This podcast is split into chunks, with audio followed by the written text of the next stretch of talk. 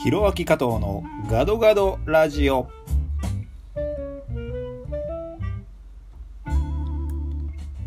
皆さんこんにちは。インドネシアはジャカルタ在住ミュージシャンタレントの加藤弘明です。このラジオは日本インドネシアそしてアジアを股にかけて活動する加藤弘明がざっくばらんにお話しさせていただくコーナーです。さてやってまいりました。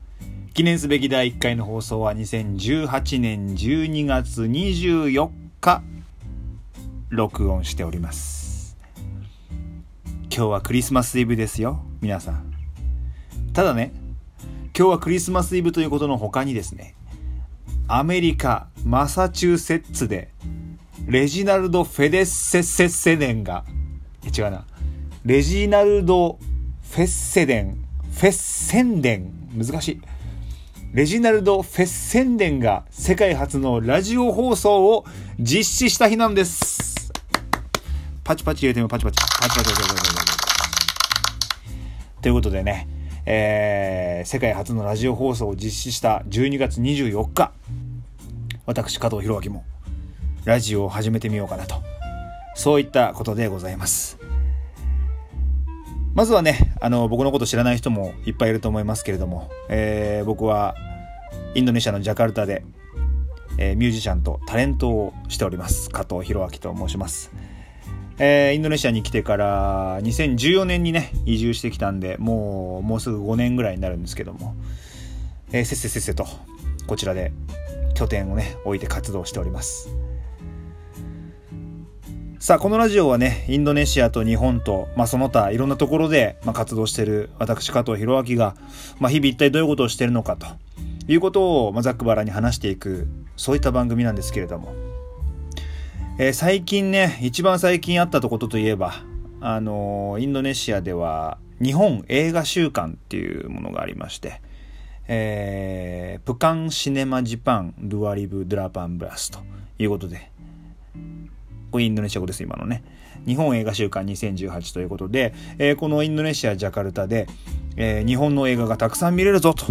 いうイベントがありまして、えー、そのイベントの総合司会を担当させていただきました。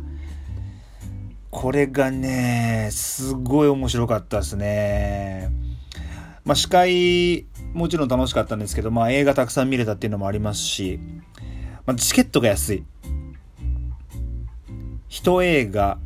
2万ルピア、もしくは2万5千ルピア。日本円にすると200円とか250円とか。うん。それでねすごい気持ちのいいシートで見れるんですよ、まあ、最高でしょ。日本映画がねなかなかインドネシアで放映されないので最高でしたね。そして、えー、オープニングとクロージングにですね、スペシャルゲストをお招きしたわけなんですけれども、えー、オープニングには、もう日本を席巻した、あの、カメラを止めるな、亀止めですか？うん。ここの、カメラを止めるなのね、キャストの皆さんが来ていただきました。えー、シュハマハルミさん、それからどんぐりさん、解明したばっかどんぐりさん、長谷和明くん、それから浅森咲菜さんということでね、4名の方に来ていただいて、えー、一緒に映画を見ながらですね、あのー、この亀止めの話をしてもらったんですけど、スペシャルインタビューをしたわけなんですけれども、まあ、本当に面白かったですね。映画自体もすごく面白かったんですけど、この4人がまあ素晴らしい人柄で、あのー、本当素晴らしかったです。あのー、インタビューしてたんですけども、えっ、ー、と、映画が終わって、映画に対してスタンディングオベーションになってですね、会場中がもう割れんばかりの拍手で、で、4人を呼び込んで、舞台に上がってもらったらもう4人とも号泣ですよ。まあそれは嬉しいですよね。そもそもはだって単館映画ですからね。うん。そこから日本全国に広がって、そこから世界に広がって、インドネシアまで来ちゃいましたっていう話ですから。で、インドネシアの皆さんがね、笑ってって泣いて、もう拍手喝采、温かい声にもうみんな涙涙でね、僕は司会をしながらその涙を見ながら僕も泣くみたいな、そんな展開でですね、うん、まあ、本当に一人一人がすごく素晴らしい感性を持っててうん。やっぱこういう人たちが一生懸命真摯に取り組んだからこそいい作品ができたんだろうなとそういうふうにも感じましたね。その後打ち上げも行かせてもらったんですけれどもうん打ち上げでもいろんな話させてもらってみんな本当に自分の想像をはるかに超えていく作品の浸透作品の広がり戸惑いながらも本当みんな楽しんでてでこれから、まあ、どうしていくかっていうところこれからが勝負だっていうところで不安に思ってる部分もあるかもしれないですけどもまあそれ以上に下積みがね長かった役者さんもたくさんいらっしゃるのでね。今回来れなかったキャストの中にもすごい下積みが長くてこれでようやく当たったっていう人もいっぱいいるのでまあそういう人たちに光が当たってよかったなと、まあ、僕自身もねなかなか目が出なくてですね、えー、インドネシアに活躍の場を求めてなんとかかんとか今やれてるっていうことで僕のねあのなんかいい刺激にもなりましたしあのすごく面白い興味深い話を聞かせてもらいました。元気をありがとう。亀止めのキャストの皆さん。そしてですねクロージング。最終日に登場したのが映画「海をかける」というね知ってるかな？皆さん。これ聞いてる方はみんな知ってるかもしれないです。主演がそうあの方。オディーン様ディーン・藤岡でございますあ呼び捨てしちゃいけないねディーン・藤岡さんです、うん、ディーン・藤岡さんが登場しましたよずっとねあのーインドネシアに何回か来られてて、あの、ニアミスだったんでね、いつかお会いできるかなーなんて思ってたんですけど、ようやくお会いできました、ディーン・藤岡さん。うーん。それからね、あの、キャストの皆さん、それからタイガさん。あ今、結構こう、活躍してますよね、タイガさんね。今日から俺はとか出てましたもんね。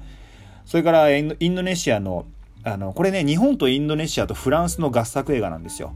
だからね、あの、インドネシアからももちろん、あのキャストが来てて、それがスカール・サリさん、それからアディパティ・ドルケンさん。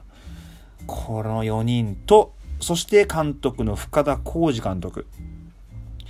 この人たちがクロージングにバッと登場しまして、まあ、それはすごかったですよ、反応は。まずね、日本映画週間って10日間ぐらいやってたんですけど、まあ、ほとんどインドネシアのお客さんですよ。今インドネシアのジャカルタにはだいたい2万人ぐらいの日本人の方が住んでるんですけども。まあって言っても2万人ですからね、うん、もちろんインドネシアの人が大半ですよ観客は。これがね海をかけるやっぱディーンさんすごいですねもう日本人の率が半端じゃないですよ観客席のまずキャストが座る一番前の VIP 席それは OK ですけど2列目がもうディーン・藤岡さんのファンが一列独占みたいな。で、会場にももう日本人の比率が今までよりも多い多い。もう僕は基本的にインドネシア語で MC してるんですけども。いやまあ日本語とインドネシア語もう織り交ぜてね、もう日本語の方が多くした方がいいんじゃないかっていうぐらい日本人が多くて。でもね、もちろんインドネシアのファンもいっぱいいて、まあ、作品に対する評価もね、すごく高くて、まあ見た方は、ね、見た方と見てない方いると思うんで、あんまり内容は言えないんですけども、まあとにかく海をテーマにしたね、映画で、アチェっていうね、あのインドネシアの一番西の端っこですよね。スマトラ島っていう島があってその一番西の端のアチェっていうところで撮影が行われてこのアチェっていうのはね皆さんももしかしたら記憶にあるかもしれませんけどあの地震と津波があってもう大変多くの方が亡くなられたあのね場所なんですけれどもそこでまああえて海をテーマにしたこの「海をかける」という映画ね撮ってまあその撮影風景とか撮影の様子とかも見させてもらったんですけども非常にまあ神秘的な場所でもありますしうん、このキャストの皆さんのケミストリーもね、素晴らしくて、まあ、全体的にすごく神秘的な仕上がりの映画になってたなと思って、うん、考えることがたくさんある映画だなと思ってね、あのー、すごく僕自身も楽しめましたし、何よりディーンさんがかっこよかったです。すごい顔整ってるし、まあ話し方とかもねもちろん落ち着いて一つ一つ噛みしめるように喋ってるしね。うんすごく楽しかったですね。大河君とも結構お話しさせていただいてすごく、あのー、活躍してる様子とかも聞いてすごく嬉しくなりました。またぜひ来てほしいですね。亀止めの皆さんも海をかけるディーン・藤岡さん大河さんね。ぜひまたジャカルタ来てくださいね。私はこちらに住んでますんでお待ちしておりますのでぜひ来てください。えー、インドネシアといえばね一番最近本当に昨日か一昨日かえー、っとランプンとバンテンという地域で、えー、津波がありまして、え現在のところ300人以上の方が亡くなってるのかな確か。あのーまあ、これから復興長い道のりになると思うんでね、あのー、ぜひ、あの、皆さんにも応援していただきたいですし、もしこのニュースを今初めて聞いたっていう方がいたら、ぜひ、あのー、検索して、インドネシア津波とかって出てくると思うので、ぜひぜひ、あのー、調べて応援してほしいなと、支援してほしいなというふうに思ってます。僕自身もね、チャリティーイベントなんかやっていく予定ですので、ぜひこれから、えー、活動チェックしていただければと思います。あ、もう時間ですね。12分しかないので、あと30秒です。えー、聞いていただきましてありがとうございました。えー、SNS 各種、ひろあき加藤39、ひろあき加藤39で Twitter、Instagram もやっております。ぜひ、コメントなどなどお待ちしております。それでは、加藤ひろあきでした。また次回お会いしましょう。ありがとうございました。